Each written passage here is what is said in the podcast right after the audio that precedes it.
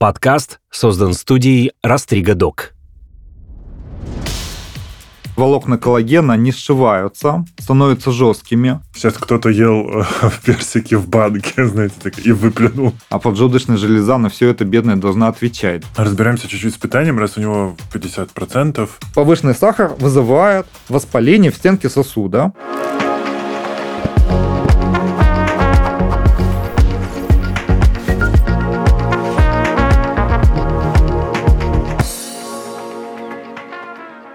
Вы слушаете подкаст «Накопились токсины». Меня зовут Игорь Кун. И со мной в студии Алексей Москалев, доктор биологических наук, член-корреспондент профессор Российской Академии Наук, директор Института биологии и старения Нижегородского государственного университета. Здравствуйте. Здравствуйте. Ваш Институт биологии и старения. Первый в России, насколько я знаю. И расскажите нашим слушателям, чем вы там занимаетесь, чтобы как-то ввести всех в курс дела. Этот институт создан а, не с нуля. Э, до этого пять лет там существовала лаборатория системных механизмов старения под руководством Клаудио Франчески. Это ведущий мировой э, биггеронтолог, автор э, теории inflammaging. Это то, что воспаление в основе всех хронических заболеваний. Сейчас каждый доктор вам про это будет рассказывать, но вот более 20 лет назад эту концепцию сформулировал, предложил именно Клаудио Франчески. Угу. Также он один из авторов концепции Geroscience, а, то, что старение – это основная причина возрастзависимых хронических заболеваний. Mm. И значит, если мы действуем на старение как на причину, то мы сразу многие заболевания либо отсрочиваем, либо обращаем вспять. И также он еще автор концепции Global Zone, хотя все знают э, автора книги, да, «Голубые зоны» про долгожителей там, на Сардинии, в Окинаве. Угу. Пала-Альто, там, Икарии и так далее. Но а, до этого была статья Клаудио Франчески с коллегами, а, как он рассказывал, они на карте обвели в этой научной статье а, синим карандашом те зоны на мировой карте, где долгожители проживают как бы концентрированно, их очень много. Угу. И вот потом а, шумиха в СМИ, а, этот термин «голубые зоны», и уже после этого книга известного такого популяризатора науки, автора mm. этой книги. То есть Клаудио Франчески еще и получается, что автор вот этой концепции, и там просто такое совпадение, они синим карандашом обвели. Карандаш мог быть любого цвета. И эта картинка, да, она попала в статью, а потом угу. уже СМИ как бы эту концепцию подхватили. И вот а, по мегагранту российского президента Клауди Франчески возглавлял эту лабораторию пять лет. А в январе мы создали институт, э, который помимо этой лаборатории также включает в себя лабораторию клеточного старения, которая занимается э, тематикой, связанной с жестким внеклеточным матриксом. Вот у нас главный белок нашего тела, скажем так, это коллаген. Угу. Он окружает все клетки, потому что соединительная ткань, из которой, э, которую он составляет, она пронизывает все в нашем теле. И вот под действием быстрых углеводов э, эти волокна коллагена не сшиваются, становятся жесткими, у нас повышается артериальное давление, у нас становится морщинистая кожа, у нас перестает быть эластичными альвеолы легких. И, в общем-то, везде вот эта жесткость, она вносит свой вклад в старение. И мы пытаемся понять, во-первых, действительно ли а, проблемы, связанные с старением, они не внутри клеток, а снаружи. То есть вот эти жесткие а, коллагеновые волокна, как драйвера угу. старения внутри клеток уже. Это а, первое, что мы изучаем. Второе, а можем ли мы повлиять на этот процесс. Угу. То есть либо замедлить, либо обратить вспять накопление вот этих шивок в коллагене. Вот это вторая лаборатория. Она с клетками человека работает, то есть это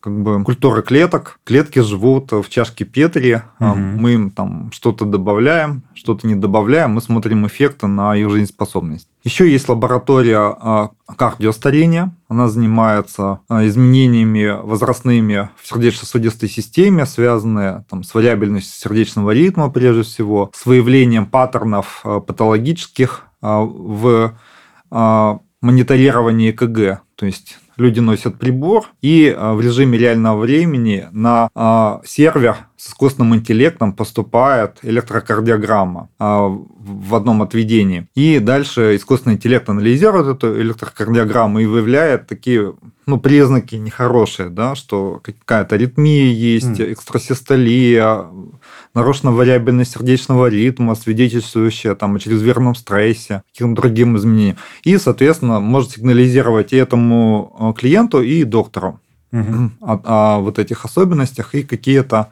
рекомендации даже такие первичные давать. И четвертая лаборатория, она а, занимается психологическими а, аспектами старения, нейрофизиологии старения. В общем-то, в рамках этой лаборатории совместно мы сделали даже часы, такие когнитивные часы старения, так. которые подразумевают, что у вас есть экран а, компьютера есть мышь, вы заходите на наш сайт и выполняете тестовые задания, связанные с цветоразличением, а, там, со скоростью, с точностью реакции угу. в тех заданиях, которые предлагаются в такой игровой форме. И по результатам считываются машиной десятки нейрофизиологических параметров, которые, безусловно, зависят от биологического возраста человека. И э, система выдает э, когнитивный возраст как результат. И этот институт, конечно, вот, занимается разработкой так называемых часов старения. Первый вот эта лаборатория Клаудио Франчески, он автор концепции инфламейдинга, мы говорили, воспаление как основа старения, поэтому там были разработаны первые в мире воспалительные часы старения. Так. То есть э, по определенным э, параметрам биохимии крови, э, их несколько десятков там используется, оценивается такой воспалительный статус в организме. А проблема в том, что при старении воспаление, оно является аутовоспалением. То есть не потому, что там какая-то инфекция э, присутствует. Угу. Она тоже, безусловно, влияет на эти часы старения, но э, у нас э, при старении происходит аутовоспаление. То есть вот те повреждения, там жесткость неклеточного матрикса, какие-то поломки на уровне отдельных клеток, они вызывают воспалительный ответ нашей иммунной системы, угу. врожденного иммунитета и возникает такое хроническое системное вялотекущее воспаление, а оно уже дальше приводит к сердечно-сосудистым, онкологическим, а, нейродегенеративным, метаболическим заболеваниям. То есть получается, что старение – это аутовоспалительное заболевание, а возрастзависимое заболевание, которое а, доктора рассматривают, они являются симптомами этого основного заболевания, этого аутовоспалительного процесса. Давайте тогда э, еще расскажем про биомаркеры, наверное, старения. Это тоже, по-моему, в вашем институте этим занимаются. Да, ну вот э, каждые часы старения, о которых я говорил, они э, состоят как бы из биомаркеров. То есть биомаркеры, э, нет такого идеального биомаркера, измерив один единственный, да, там, предположим, С-реактивный белок, угу. который отражает воспаление, да, мы можем померить, мы, мы видим, что он меняет с возрастом, но старение – это комплексный процесс, и нельзя по одному биомаркеру оценить э, весь этот процесс, потому что, а, ну, в принципе, у нас э, каждая функциональная система, там, сердечно-сосудистая, пищеварительная, дыхательная, нервная, а, они стареют со своей скоростью. И, и у одного человека ускоренно стареет одна система, а у другого может быть другая система. И там свой, свой такой индивидуальный профиль и траектория старения получается.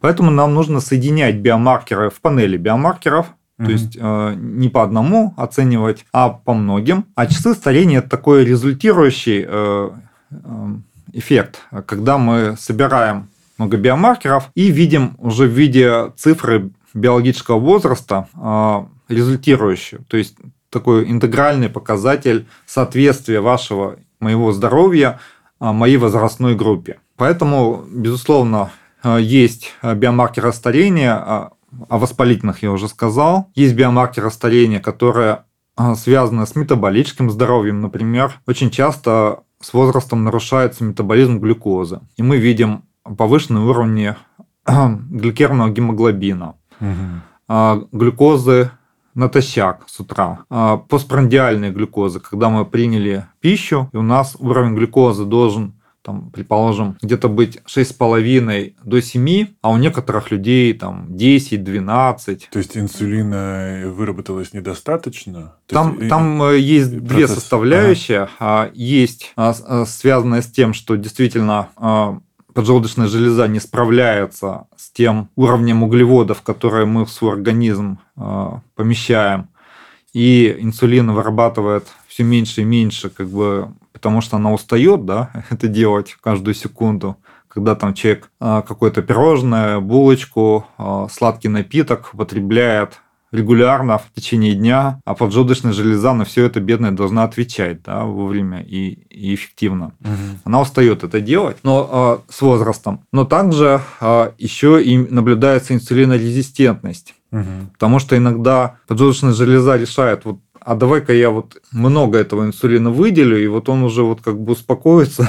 Ешь там свои булки. Да.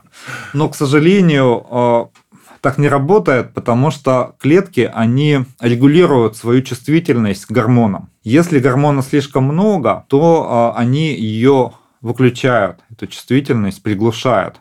Это такая а, отрицательная обратная связь, и она необходима для того, чтобы у нас ну, скажем так, поддерживался гомеостаз, постоянство параметров внутренней среды. Но, к сожалению, а, побочным эффектом в данном конкретном случае является то, что даже если высокий уровень инсулина, клетки не забирают глюкозу из крови, а возникает эта инсулинорезистентность. И это очень плохо, потому что а, те клетки, которым нужна глюкоза, они ее не получают, а те клетки, а, например, жировые, да, в том числе и в печени, не только в жировой ткани, которые, а, скажем так, должны запасать энергию, да, они начинают усиленно это делать, и возникает ожирение, в том числе висцеральное угу. да, ожирение в печени, что очень опасно, потому что это метаболически очень важный активный орган, и, соответственно, вот эта проблема, она вызывает дисфункцию печени, mm-hmm. И страдает весь организм. Тогда сейчас здесь, пока мы на, на, на теме инсулина, вопрос сразу про звезд, которые сейчас все активно худеют на препаратах для э, диабетиков.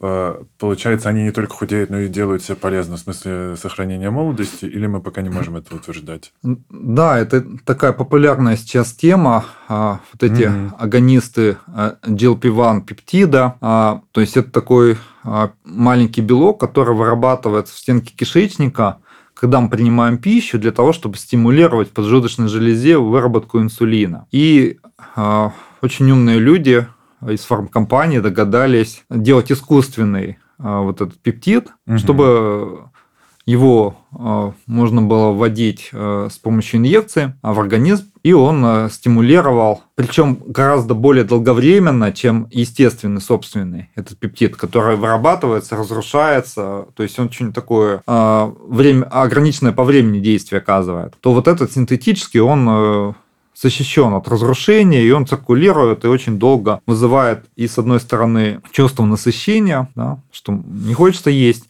с другой стороны стимулирует выработку инсулина. Угу. И тут есть э, много интересных вопросов к этой терапии. Безусловно, все мы ищем такого простого метода похудеть. Да? Чтобы такое съесть, чтобы похудеть. Вечный вопрос. Да, но э, мы э, вот эту терапию имеем лишь ограниченное время. Ну, раньше ее для диабетиков назначали, да, сейчас там в виде Вегови либо российских альтернатив используют уже для просто относительно здоровых людей, но с избыточной жировой массой тела. Да я бы сказал уже даже не только с избыточной, просто люди балуются. Ну, да. это уже ну, биохакинг, угу. и мы, конечно, не можем такого рекомендовать вообще, потому что я говорил, э, что эффекты долговременно еще не изучены. Я здесь вижу даже несколько проблем, Пока я не могу ничего утверждать, потому что нужно накопить статистику. Ну да, это только-только да. происходит. А, ну, во-первых, GLP-1, ну или его синтетические агонисты, вызывают выработку инсулина. То есть его механизм угу. связан с подстегиванием собственного инсулина. А инсулин является таким а, анаболическим гормоном. То есть а, он стимулирует рост и деление клеток. Угу. И есть вероятность, что он может подстегнуть онкологические процессы. А-а-а. Даже сейчас есть э, такая еще недостаточная для каких-то окончательных выводов статистика по раку щитовидной железы на фоне приема агонистов вот GLP-1. Но это не значит, что там, это стопроцентная гарантия, да, да, что да. заболеет, но в целом, если на больших каких-то цифрах смотреть, то чуть повышен риск вот угу. такого заболевания, особенно если у человека уже есть предрасположенность, да, предположим, угу. какие-то узлы, да, а, какие-то генетические особенности, которые от родителей достались этому человеку, или, например, в наследственном анамнезе был рак щитовидной железы да, у каких-то родственников, это вызывает вопрос. Потом, опять же, на уровне отдельных клинических случаев из общения с клиницистами, докторами, которые в том числе назначают или там а, эти препараты, или скажем так, к ним обращаются пациенты после mm-hmm. того, как они курсы прошли, а, есть вероятность, что скажем так, ну, в общем, определенные параметры а, печени начинают выходить э, за референсные значения вот в виде АЛТ, АСТ.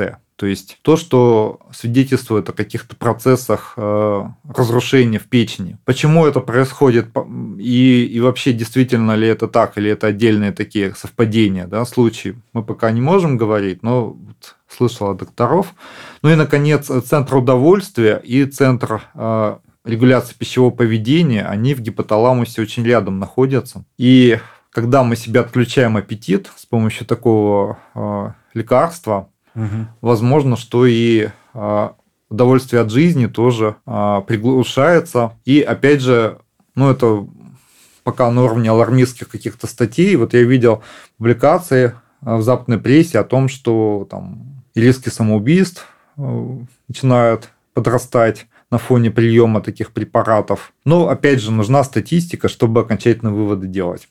Ну и многие а, доктора еще отмечают, что а, такой кортизольный тип а, ожирения остается после приема. То есть человек вроде худеет, но он худеет не совсем там, где нужно. То есть ну, как него... обычно, худеют руки, да, мышцы уходят. Наверное, тоненькие и ножки а, и, и животик, да. Да, конечно, талия чуть-чуть уменьшается, собственно, Угу. Это очень важно, но потому что именно висцеральное ожирение, да, то есть вокруг жизненно важных органов, которые в брюшной полости сконцентрированы и в грудной, важно вот его убирать, но оно не так эффективно происходит, как э, вот подкожная жировая клетчатка в других угу. частях тела. И это и эстетически не очень приятно, и, в общем-то, вопрос в эффективности борьбы с висцеральным ожирением встает в данном случае. Угу. Ну и пока мы на теме еды, как, насколько вообще питание э, играет роль, важную, неважную, в нашей молодости и продлении долголетия? Ну, есть разные точки зрения. Даже иногда в дискуссиях таких участвовал, когда кто-то утверждает, что 70% э, нашего здоровья долголетия за питанием. Я все-таки склоняюсь с точки зрения, что 50%. Mm. Потому что, безусловно, еще одна важная составляющая – это регулярная физическая активность. Угу. Это а, генетика. здоровый сон. Угу. Конечно же, и генетика, но ее роль я бы не стал преувеличивать. Она где-то на уровне 15-20%. Угу. Но зависит, опять же, от генетики. То есть, есть какие-то поломки, которые, ну, точно э, создают проблемы.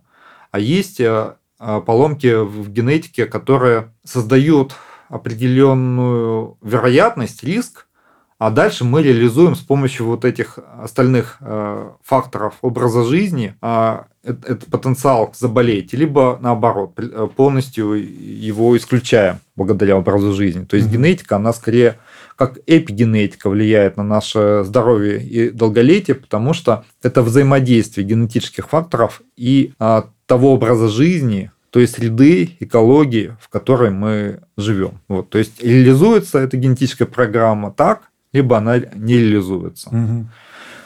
А сон, стресс-менеджмент. Вот. Они, эти 50%, физическая нагрузка, даже, наверное, большую часть, сон, стресс-менеджмент, а, ну и, конечно, где-то 5-7% это качество медицинского обследования. Угу. Причем подавляющая а, доля, наверное, ответ, ответственна наша скажем так, прохождение всевозможных чекапов, э, потому что чем раньше мы выявим проблему, тем раньше мы об этом задумываемся, тем раньше мы обратимся к специалисту, тем эффективнее э, мы можем либо предотвратить, либо исправить эту проблему медицинскую. Так, разбираемся чуть-чуть с питанием, раз у него 50%, э, и судя с того, что мы начали с коллагена и коллагеновых волокон, Быстрые углеводы – наш главный враг. Все-таки э, те, кто соблюдает кето-диету, сейчас могут ликовать Да, тут на самом деле в вашем вопросе сразу несколько дискуссионных тем Да, я, да, я специально это подкинул. На самом деле, кето-диету можем не трогать, уже все понятно. Я надеюсь, что большинству понятно, что не самый здоровый принцип питания и средиземноморская диета все-таки, ну, рацион средиземноморский в данном случае, наверное, лучше. Это еще одна интересная дискуссионная тема. Тогда в общем, по порядку. Да, по порядку. Да, безусловно, а, глюкоза а, взаимодействует с остатками лизина, аргинина в наших белках Мгм. и а, вызывает через эти остатки э, аминокислот сшивки между разными белками. Мгм. Образуются конечные продукты гликирования и сшивки. Это внутри клеток происходит. То есть, в принципе, любой белок с любым может э, сшиться. И это ну, делает оба белка нефункциональными. Мгм. То есть, вот эта шивка, она делает, ну, Ну, скажем, было два вы- выбивает отдельных, они сшились и стали Да. оба нефункциональные. ненужными. Это как бы патологическое явление. А, Внутри клеток у нас есть процессы а, микроаутофагии, когда лизосомы поедают вот эти агрегаты белков, образовавшиеся, они утилизируются, и вроде все довольны, а, потому что на место этих поврежденных белков приходят новые белки. Ну, то есть и клетки э, сыты, и новые выработались. А во внеклеточном матриксе, вне клеток, у Мгм. нас а, эта автофагия ничего поделать не может. Она только внутри клеток функционирует. У нас есть ферменты матричные металлопротеиназы, которые ремоделируют а, внеклеточный матрикс, но они занимаются это, этим не по отношению к этим шивкам. То есть они просто не могут а, расшить а, две нити коллагена, которые сшились под действием глюкозы. И это, кстати, тоже не очень хорошо, что они вот начинают клетки фибробласта вырабатывать эти матричные металлопротеиназы, чтобы эту жесткость снизить, релаксировать матрикс. Но поскольку эти металлопротеиназы могут разрезать любой матрикс, но только не там, где сшивка, Ого, они начинают э, крошить всё. э, каркас нашего тела, да, э, внеклеточный матрикс, и, э, соответственно, мы получаем э, такие процессы при старении, как ани- э, риски аневризмы, атеросклероз, потому что э, в этот разрушенный матрикс начинают проникать иммунные клетки, начинаются воспалительные реакции, или, например, онкологические клетки, да, которые сидели там под базальной мембраной где-то тихо в ткани, Мгм. они после того, как э, внеклеточный матрикс разрушается, они получают способность метастазировать, то есть вылезти из своей ниши и распространиться уже с, э, с тканевой жидкостью, с лимфой, с Вы кровотоком. меня сейчас так напугали, что я готов бежать домой, выкидывать все углеводы, какие у меня есть. Но а, это тоже неправильно. А, Во-первых, а, у нас есть органы, которые не могут, например, использовать в качестве источника энергии жир, Мгм. такие как головной мозг, они будут требовать глюкозу. Если вы полностью исключите углеводы из своего рациона, то мозг, он а, включит инсулинорезистентность, а, то есть он а, по определенным механизмам заставит органы быть нечувствительными э, к инсулину, чтобы глюкоза повысилась в крови, и мозг получил эту глюкозу. Да, то есть, чтобы организм сам ее выработал. Да, Мгм. либо он включит глюконеогенез, когда из определенных аминокислот, там аланин, глицин, а наш организм начинает синтезировать глюкозу. То есть он да. начинает разрушать мышцы, он начинает разрушать альбумин крови, то есть все вот такие депо аминокислот, да, которые у нас есть, у нас белки не запасаются. Они, они только синтезируются и функционируют дальше. Но все равно какой-то запас есть благодаря тому, что некоторыми белками организм может пожертвовать для того, чтобы синтезировать себе вот эту новую глюкозу. В мышц, мышцы, белки крови, они отдают э, определенные аминокислоты, разрушаются. Вообще в этих случаях. падают И мышцы. печень начинает синтезировать нам Вдвойне. глюкозу, которая в мозг потом поступает. Мгм. То есть здесь нужен баланс. И скорее речь идет о, не о быстрых углеводах. Вот быстрые углеводы, так называемые, то есть это ну, сладкая газировка. Да? Мгм. Фруктоза. Да, а потом еще помимо глюкозы а, есть и сахароза, которая тоже Мгм. быстрый углевод. Есть еще фруктоза. У нее неприятная такая особенность а, в том, что она, ну скажем так, во-первых, она напрямую не используется как а, субстрат энергии, она либо а, через там ряд процессов преобразуется в ту же глюкозу, 40% Мгм. фруктоза, а остальная часть, она в жир На печень сразу. переходит, да. И ожирение печени может быть, ожирение а, других а, внутренних органов. Потому что эта фруктоза, она будет запасаться в виде жира. Сейчас кто-то ел э, персики в банке, знаете, так, и выплюнул. Да, Ну, друзья, лишняя фруктоза не нужна. Да, и, и, а, она еще более реакционно способна в плане, конечно, продуктов гликирования. То есть Мгм. она а, еще быстрее, с высокой вероятностью образует вот эти сшивки. Так, хурму я тоже выброшу.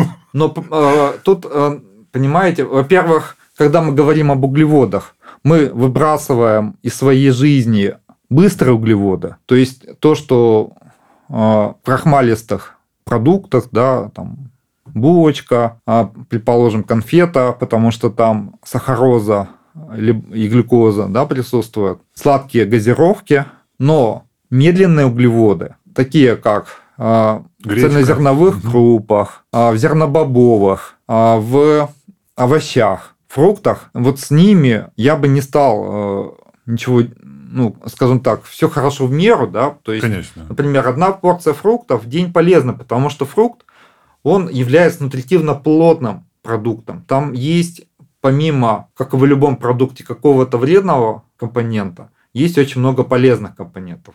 Там есть растворимые и нерастворимые пищевые волокна, там есть полифенолы, там есть терпены, там есть витамины, минералы. Большое количество полезных соединений, поэтому одна порция фруктов в день, она, безусловно, полезна. Не чашка черешни килограмм. Да. И не 60 Все дело в персиков. количестве. Да. А это уже, знаете, с восточными практиками коррелирует в том плане, что срединный путь, то есть ни одной крайности. Мгм. Если мы полностью исключим углеводы, как в кето-диете, да, наш мозг включит инсулинорезистентность.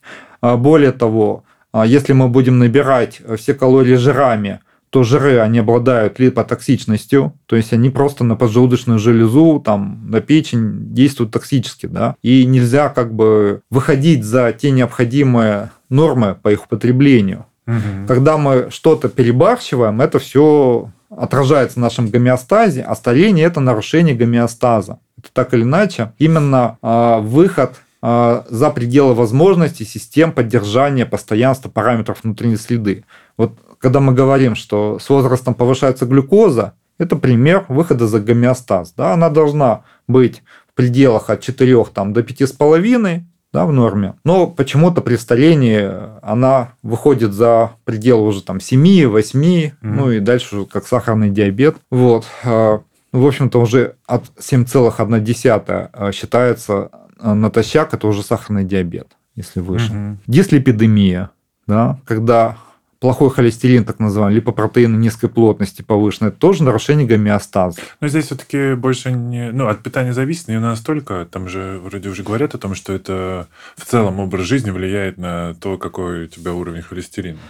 Да, вы абсолютно правы. Это тоже очень интересный вопрос, потому что, как мы теперь понимаем, а, в этом а, атеросклерозе М. дислепидемия играет важную роль, но она является, скажем так, одним из факторов развития атеросклероза. Первым фактором является высокий уровень сахара. То есть мы возвращаемся к смотри пункт 1. Да? Почему? Потому что э, гликирование, а, которое образуется под действием при взаимодействии сахара с э, белками, а, оно образует конечные продукты гликирования. Конечные продукты гликирования это не только э, сшитые, жесткие, поврежденные белки. Так. Это еще и вот эти а, конечные продукты гликирования, они а, имеют свои рецепторы на поверхности клеток, в том числе выстилки сосудов Так. и активируют воспалительные процессы. То есть, э, связываясь с так называемым RAGE, э, рецепторами э, конечных продуктов гликирования, э, эти конечные продукты гликирования запускают каскад реакций, приводящих к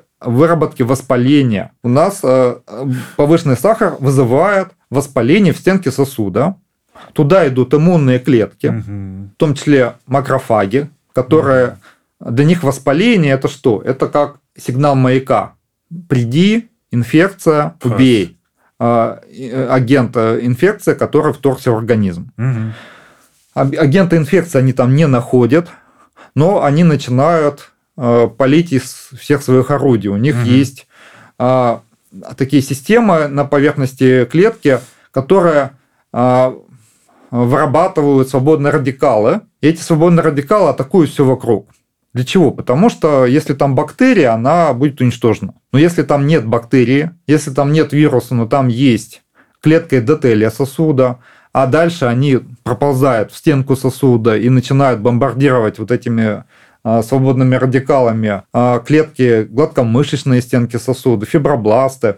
То есть они вот вызывают такую воспалительную реакцию. В одном каком-то месте в сосуде. Да. Угу. И там начинают э, вокруг этой воспалительной реакции образовываться а, опухоли терома, которую мы называем атеросклеротическим Бляшкой. бляшкой, изменением атеросклеротическим. Ну, там разные стадии есть. Сначала мягко, потом твердо. То есть те, у кого есть уже бляшки в артериях, например, да, какие-то тромбы, то этот человек не просто там очень плохо, плохо себя вел. Но он переедал не только жиров, но и углеводов. То есть там не только в смысле, что Да. он э, насыщенные жиры ел весь день. Ну и проблема ведь в пролет. том, что эти быстрые углеводы, они же, э, скажем так, э, вызывают выброс инсулина. А инсулин – это не только поступление глюкозы там в мозг, да? это еще и запасание углеводов в виде жира. Мгм. То есть там одно с другим связано. Из этих углеводов потом синтезируются вредные жиры, которые откладываются в организме и способствуют в том числе атеросклерозу. А дальше интересно а, получается, то есть вот эти а, высокие уровни глюкозы сначала извне, из пищи, потом уже а, из-за того, что инсулинорезистентность развилась, да, Мгм. на вот эти постоянные всплески глюкозы, которые мы допускаем быстрыми углеводами, они а, вызывают через конечные продукты гликирования воспаление, а, а воспаление а, это, ну, скажем так, определенная сигнальная молекула, да, это цитокины воспаления. И они распространяются по всему телу, в том числе поступают в печень. И вот эти воспалительные цитокины вызывают выработку клетками печени определенного фермента на поверхности мембраны э, гепатоцитов, которые потом располагается. У него есть название медицинское PCSK9, ну, в общем, э, это не, не важно. Важно, что он делает. Это фермент является протеазой, которая, встречая рецептор липопротеина низкой плотности, рецептор плохого холестерина, отвечающий за то, чтобы из кровотока этот плохой холестерин забрать Мгм. они его разрушают, надрезают. У нас убираются эти рецепторы, и отсюда уже как факт вот этого хронического воспаления а, повышается уровень липопротеинов низкой плотности. Они начинают э, циркулировать э, в крови. Мгм. Более того, это же липопротеины, то есть там есть белковый компонент, есть жировой компонент. Э, Липопротеин низкой плотности состоит из белка АПБ и э, холестерина и триглицеридов. И, соответственно, э, вот эта белковая компонент, она тоже подвергается гликированию. И третья э, неприятная особенность вот этих процессов гликирования состоит в том, что они добавляют иммуногенность. То есть это измененные белки, да, если они циркулируют, то иммунная система на них активируется и начинает реагировать как на чужеродные агенты. Мгм.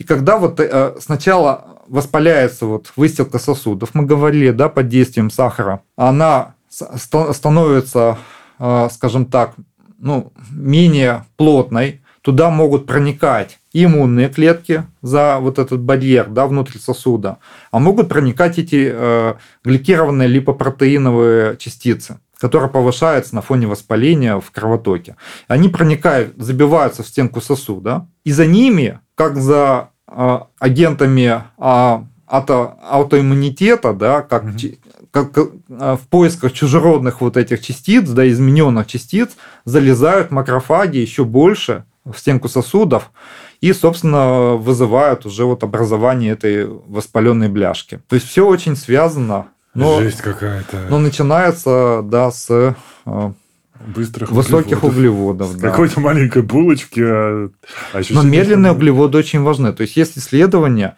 и на мышах, и э, когортные исследования, когда много людей обследуется.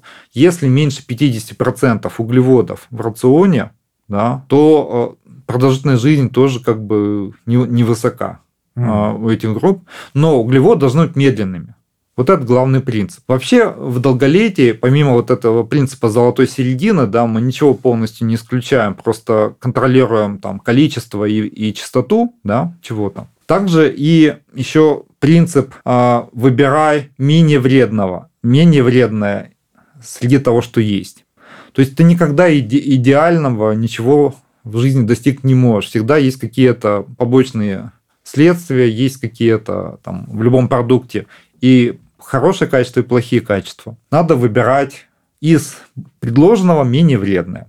Вот э, медленные углеводы, да, цельнозерновые продукты, овощи, они являются бобовые, они являются таким меньше фактором риска по сравнению с быстрыми углеводами. Но полностью углеводы исключать нельзя. Угу. Ни в коем случае. 50% э, должно быть в нашем рационе углеводов. Где-то 12% э, белков, потому что мы уже говорили, белки не запасаются – мы должны постоянно давать аминокислоты для синтеза собственных белков, угу. а собственные белки постоянно разрушаются, и продукты их метаболизма вводятся из организма. Полез смотреть свои анализы. Я просто регулярно прохожу чекап, но на самом деле э, э, сейчас какая-то такая формула вырисовывается, что основа нашего долголетия и здоровья в целом, это 50% это питание. И тут я сейчас спрошу, как вы питаетесь, потому что если вы говорите, что ну, кету-диету мы вообще сразу как бы за борт выкидываем, средиземноморский принцип питания, вы говорите, тоже вызывает вопросики. Может Вопросы, быть... как э, его имплементировать в нашу жизнь. А. У нас нет э, тех э, свежих продуктов, mm-hmm. которые входят э, в традиционный рацион э, жителей стран Средиземноморья. У нас другие продукты. Продукты обязательно должны быть свежими, сезонными, локальными, потому что чем дальше мы везем, тем больше там микотоксинов накапливается, тем больше они теряют за время транспортировки каких-то полезных свойств во время хранения. Mm. Поэтому вот в чем проблема средиземноморской диеты. Она хороша для средиземноморцев. Что Нам... такое? Нам нужна какая-то своя диета. Конечно. А вы абсолютно правы. И здесь э, достаточно нескольких принципов, на мой взгляд, чтобы брать львиную долю проблем, связанных с нашим питанием. Во-первых, а, и средиземноморская диета это тоже доказывает, надо а, питаться неконсервированными продуктами не глубоко переработанными продуктами, не угу. полуфабрикатами, а свежими цельными продуктами, из которых мы ну, взяли и приготовили. Мы знаем, что это за продукт, мы знаем, из чего он появился, угу. да, то есть это цельный кусочек там, не знаю, мясо, мясо рыбы. рыбы, птицы, а, там это конкретные грибы, это конкретные овощи, это конкретные а, там крупы, цельные продукты. То есть мы видим, что это. А, в каком состоянии, в каком качестве. И вот из этого готовим.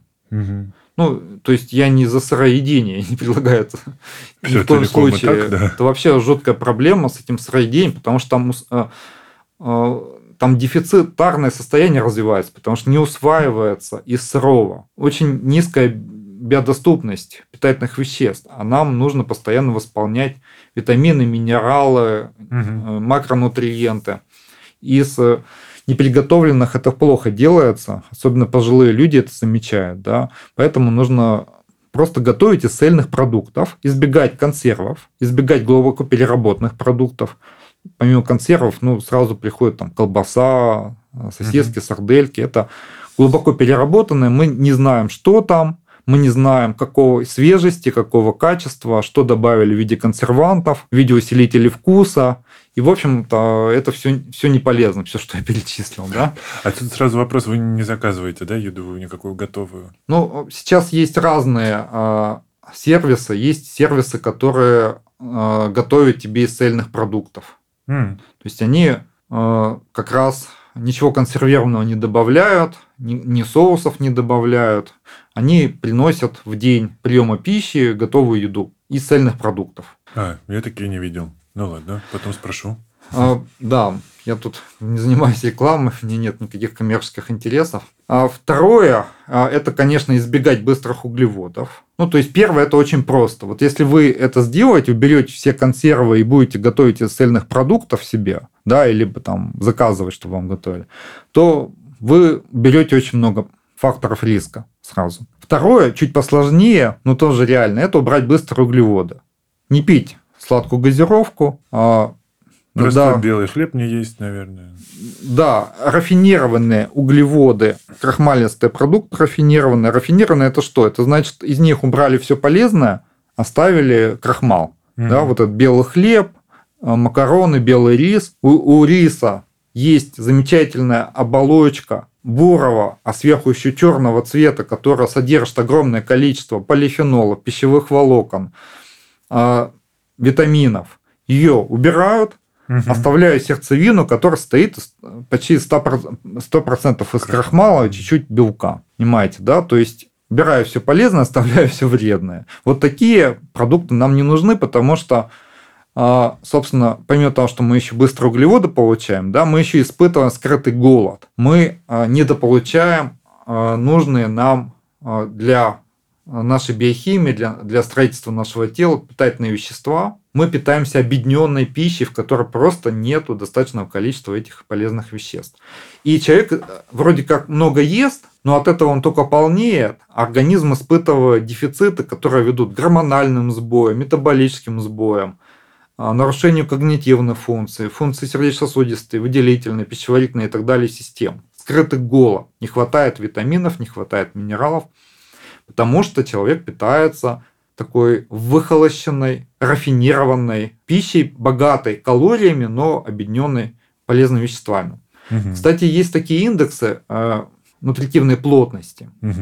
И Если вот разделить количество полезных веществ на количество калорий, которые мы из продукта получаем, то, э, как вы думаете, э, какие продукты питания окажутся на первом месте? Ну, По рафи- пользе. рафини- А, Не, по, по по пользе. пользе? Да, А, Зелень. да абсолютно правы. А, Не зря я нутрициолог. Есть большое количество... а, Тут еще важно разнообразие, потому что в Мгм. одном продукте всех полезных веществ в Не нужном будет. количестве не будет. Нам нужно именно разнообразить наш рацион, ротировать его, чтобы получать все необходимые нам питательные вещества. Вот зелень, но еще специи. М. Есть же не острые специи. Понятно, что в отношении всех специй есть там Ну да, Куча противопоказаний. специи, люди думают перец. На Да. самом деле речь про куркумин, и шалфей, и шафран, там много всего. а, да, пажитник, Мгм. а, петрушка, укроп. А, Ну, понятно, что они могут и свежей зелени быть, но могут присутствовать как и компоненты пряных каких-то специй. И вот эти кардамон, Мгм. вот эти специи, они тоже являются нутритивно очень плотными продуктами. И есть даже точка зрения, что французский парадокс это вовсе не потому, что они там... Пьют а, вин- винчик каждый Да. вечер. На самом деле из-за этого у них выше уровень цирроза, чем у других народов. Мгм. А вот именно из-за того, что они используют э, большое разнообразие специй и зелени в своем рационе. А зелень это пищевые волокна, их должно быть не меньше 30 грамм, как мы сейчас понимаем, а лучше даже больше. Но не в чистом, не в рафинированном виде. Когда вот, знаете, люди говорят, а вот же продаются пищевые волокна, мы будем есть, что мы обычно едим, но И туда насыпем клетчатку. насыпем клетчатки или там в напиток э, насыпем, все будет хорошо. А нет, в чистом виде они раздражающие действия на слизистую оказывают, и даже вплоть до повышения риска э, рак кишечника. А вот э, в цельном продукте там все гораздо мягче происходит, и эти пищевые волокна, они служат основной цели, то есть питают нашу полезную микрофлору, стимулируют а, пищеварительные процессы, а не а, вызывают раздражение и повреждения.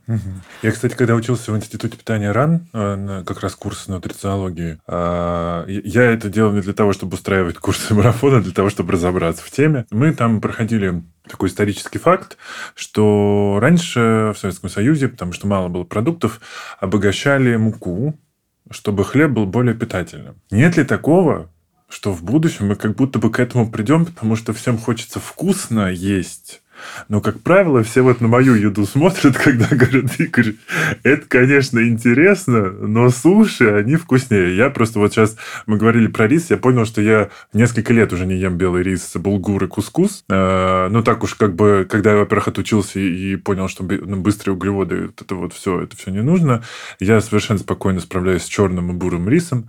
А белый рис, реально, у меня я его не видел уже очень давно. Вот. Но как, как бы людям которых большинство, которые хотят вкус, вкусно есть, им как бы хочется. И я думаю, что, может быть, мы как раз, наша пищевая промышленность повернется в сторону того, что все будут колоться, чтобы не полнеть, и есть э, то, что им вкусно, но обогащенное витаминками. Ну, это определенный такой и компромисс, и заблуждение. Угу. Во-первых, а, тогда смотри пункт один, да, глубоко переработанные продукты питания, они не только объединены да, полезными веществами, и здесь, конечно, функциональное питание может эту проблему как-то решить, но они часто, скажем так, вот, например, есть проблема оксистеролов. Да? Когда мы замораживаем продукты животного происхождения, они так или иначе от лежания, да, вот там от, от времени взаимодействуя с кислородом воздуха, они подвергаются процессам окисления, образуются оксистеролы, а оксистеролы являются жутко атерогенными. И проблема даже не, в зам... не только в заморозке, а вот во всех этих яичных порошках, сухих... сухом молоке. Они все э, содержат эти оксистеролы, потому что просто вот и в процессе их приготовления, и в процессе хранения они накапливают. Это только один из примеров таких, э, скажем так, изменений, да, которые в продукте в процессе приготовления э, либо хранения происходят. И они, понятно, в любом случае в пищепроме. Да. Ну, у меня был такой период в жизни, когда я пытался продукты функционального питания э, делать в виде каш. Мы классно их сбалансировали, но идея была в том у производителя, не у меня, как у идеолога этого проекта, в том, что, ну ведь это же должно еще полгода храниться. То есть мы должны придумать какие-то консерванты, которые mm. обеспечат вот это долгое хранение. Ну, а зачем? Ну а как? Мы же не продадим за, за один день, да? Нам это должно э, дойти до склада, это должно полежать на складе, это должно полежать в магазине, это должно человека. купить человек это еще тоже не в первый же день съест. То есть, как минимум, полгода хранения нужно обеспечить. Давайте добавлять консерванты. Мы там придумали очень хитро. А, то есть, мы, э, во-первых, а, аскорбиновую кислоту как антиоксидант использовали, угу. то есть такой природный а, консервант, и триголозу. Это грибной сахар, который обладает таким консервирующим действием, и про него известно, что он более-менее как бы полезен. Да?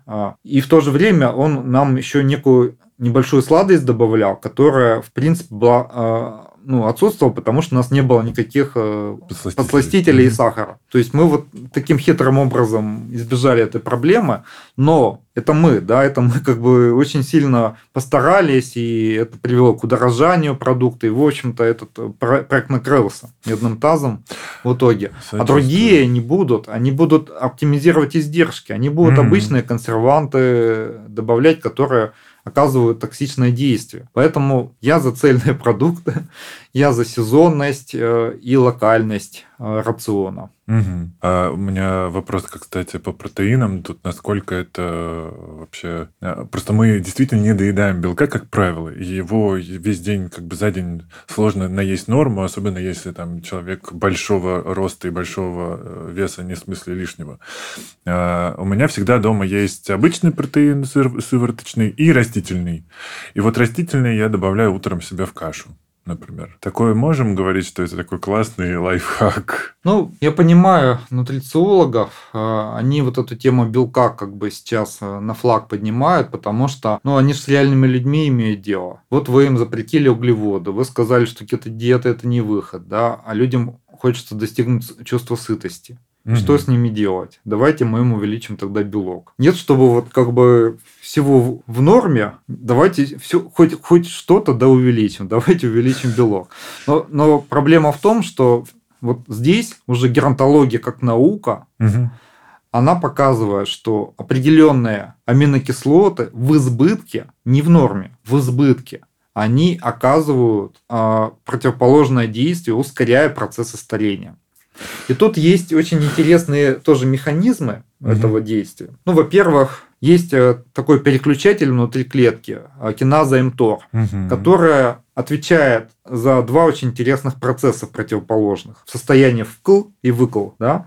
Состояние вкл а включенное, она активирует биосинтез белка и биогенез рибосом. Это э, фабрики по синтезу белка в клетке. Рибосомы, и на них синтез белка ускоряется. Клетка растет, делится, вот как бы такие э, разгоняется метаболизм, да, в определенном смысле. А состояние выкол, она перестает подавлять а значит активирует процессы аутофагии, когда клетка при белковом голодании, никаком другом, да, она включает процессы самоочищения. Только когда не хватает клетки белка на какой-то период времени, она начинает искать э, ресурс внутри себя. Она mm-hmm. начинает переваривать агрегаты поврежденных белков, да, о которых мы говорили в начале. Она начинает переваривать поврежденные митохондрии, а, энергетические станции клеток, которые вышли из строя, она их разбирает на составляющие, а, вот лизосома, да, а лизосома э, включает выключенное МТОР. Угу. То есть там как бы вот она сидит прямо на лизосомах, это МТОР, угу. и решает лизосоме автофагию делать или лизосоме как бы из, э, запускать биосинтез белка угу. э, через рибосомы. И вот э, тут э, сожалению, гиперстимуляция МТОР, когда мы слишком много белка даем, провоцирует онкологические процессы, потому что клетки начинают усиленно делиться, а некоторые клетки имеют предрасположенность к опухолевому росту. Угу. И они начинают э, процессы опухолевого роста запускать. Ну, сейчас я качков э, обрадую. То есть, получается, качки, которые колят себе гормон роста и едят очень много белка, вдвое увеличивают свой риск э, возникновения онкологии. Ну, в цифрах я пока не готов ну, выразить, но ну, увеличивает говоря, риск, увеличивает. безусловно. Угу. Вот. Э, там еще гормонозависимые опухоли, потому что они еще тестостерончика себе ну, в виде анаболических стероидов добавляют. И второе, когда клетка усиленно быстро синтезирует белок на рибосомах, а, этот белок попадает а, часть этого белка в эндоплазматическую сеть. Это такая транспортная магистраль внутри клетки, которая распределяет, какие белки пойдут в лизосомы, какие в ядро, какие в митохондрии, какие на поверхность клетки, а, какие вне клетки будут выбрасываться и там что-то с ним происходить. И вот этот трафик нарушается, когда этого белка синтезируют слишком много в один момент времени. Потому mm-hmm. что эти белки должны уложиться в пространственную правильную структуру. Да? Э, этому помогает большое количество других сопутствующих белков, так называемых шаперонов. И все это просто не успевает происходить. И они не успевают ни правильно упаковываться, ни правильно транспортироваться, и начинается так называемый стресс эндоплазматической сети, поэтому все хорошо в меру. Я ни в коем случае не за то, чтобы мы в дефициты по белкам впадали. Это, это катастрофа, потому угу. что у нас белки – основа всей нашей жизни, то есть это и ферменты, это и рецепторы, э, это а, и э, цитоскелет внутриклеточный, э, это и коллаген, эластин внеклеточный. И мышцы это а и мышцы. это гормоны, а углеводы это мозг. Что ж делать? Это, это и белки крови. Да. Все должно быть в норме. То ну есть вот, вот нас... ложками есть сывороточный а, протеин. протеин, да, наверное, это не очень хорошо, потому что именно лицин, изолейцин, валин вот эти BCA, ага. разветвленные цепи аминокислоты, они являются индуктором МТОР. То есть МТОР нужно, чтобы работал, иначе у нас биосинтез белка становится. Их нужно, чтобы какое-то количество поступало в клетки, это незаменимые аминокислоты. Но избыток их стимулирует вот эти процессы. Поэтому лучше, ну, чтобы в каждый прием пищи достаточное количество, а не так, что за раз мы вот как бы затолкали в себя кучу белка, и сейчас у нас э, эти биосинтетические процессы там, взрывообразно э, происходят в клетке. Мы просто так много пугали людей сейчас, э, что ничего как будто бы нельзя.